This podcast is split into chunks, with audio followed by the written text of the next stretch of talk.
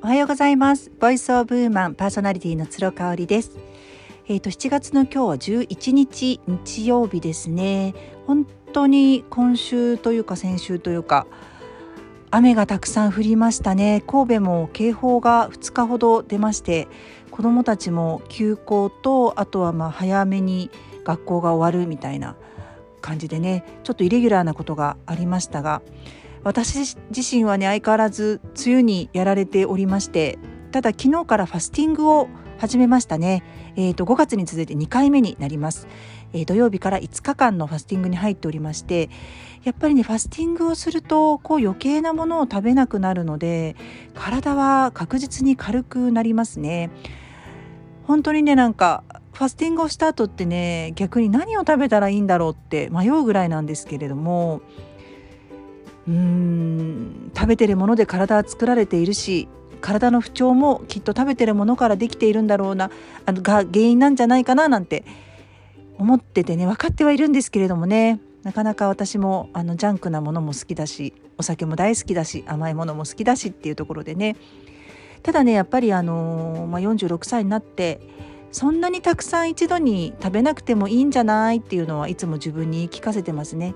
美味しいものをちょこっとだけでいいよねって、うん、もうお腹パンパンになって苦しくなってその後眠たくなったりとかパフォーマンスが下がったりとかするじゃないですか。であれば本当に6分目7分目ぐらいで、えー、終わらせといて、うん、で美味しかったなまた来たいなぐらいで終わらせとくまた食べたいなぐらいで終わらせとくっていうのが実は大人の食べ方なのかな？年相応の食べ方なのかなって思います。年相応って言葉ってあんまりいい意味で使われないかもしれないんですけどやっぱりねあると思うんですよね。なんかその一つがやっぱりあのそういう食べ方だったり健康への関心がどうしても高くなるってことですね。うちの主人なんかはね50過ぎても本当に体が強靭だからなのかうん結構やっぱ若い時と比べて食欲落ちてるって言いますけどね。結構やっぱ脂っこいもの食べるしあんまり運動はしないしで逆にすごいなって思っちゃいますね。なんか心配にならないんだろうか自分の体がって思っちゃうぐらいで。私はなんか心配しすぎなのかなってあちらから思われてそうなんですけど。ただねやっぱり年相っていうことは自分の年を意識する。自分の重ねてきたあの経験とかを大事にするっていうことも含まれると思うんですよね。だからそう食べることもそうですけれどもやっぱ人との付き合い方もそうかなと思っていてね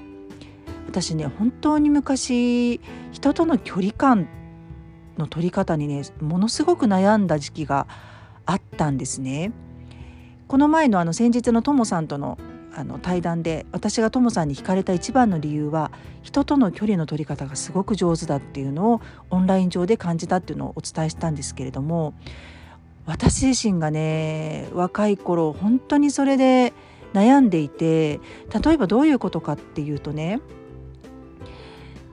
なんかある程度仲良くなるとちょっとやっぱりボーダーラインを超えがちなんですよ私が。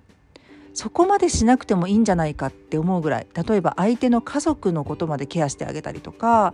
ちょっと自分が無理をしてでも相手のために何かをしてあげたりとかごめんなさいちょっと子供たちがすごいうるさくて あの声が入っちゃってるかもしれないんですけどね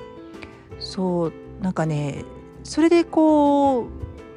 まあ無理してやってるので心のどっかで見返りを求めてるんでしょうね。でその反応が返ってこないと期待した通りの反応が返ってこないとすごくモヤモヤするっていうねもうずっとその繰り返しでそれがね本当につい最近までそんな感じでしたよ私。何で変わったかっていうとまあコロナでですかね。コロナでも人との距離がソーシャルディスタンスって言われてあいいんだって思いましたね。自分のことだけやってればいいんだ。自分の家族のことだけとりあえずやっとけばいいんだっていう時期がある程度あったのでその時にねやっぱ楽だったし今までこう自分がいかに自分勝手で、うん、あの頼まれてもいないのにねそういうふうに距離をこう詰めてたんだなっていうのも実感しましたよね。だからあの大悟さんが言ってましたけれども「ありがとう」って言ってもらうのを期待するようなことはしない方がいいってうん、それがね人間関係のモヤモヤを生むきっかけになるんだったらありがとうって言われなくてもいいぐらいの簡単なことハードルの低いことだけやってればいいんだよって言っててね。あすごいそれ納得したんですよね。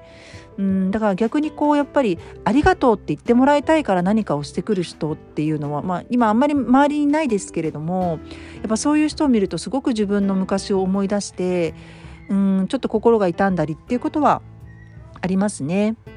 うんだからまあ本当にすっごく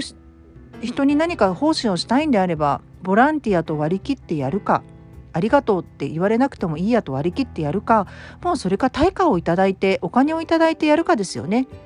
うん、お金をいただいてやれば別に相手からありがとうって言われなくてもお金は手元に残るのでその辺りは割り切れる人もいるんじゃないかなって思うんですよね。なかなか難しいお題ですけれどもね。はい。ちょっとね、あのー何かねこうちょっとクローズドなコミュニティを作りたいなと思ってます。えっと、こういうふうに、ね、音声配信も毎日聞いてくださってる方がいてで私の方の、ね、朝のインスタライブもかなりねあの認知をありがたいことにしていただいているんですが、まあ、やっぱりこう、まあ、いろんな人がね参加するとそれだけ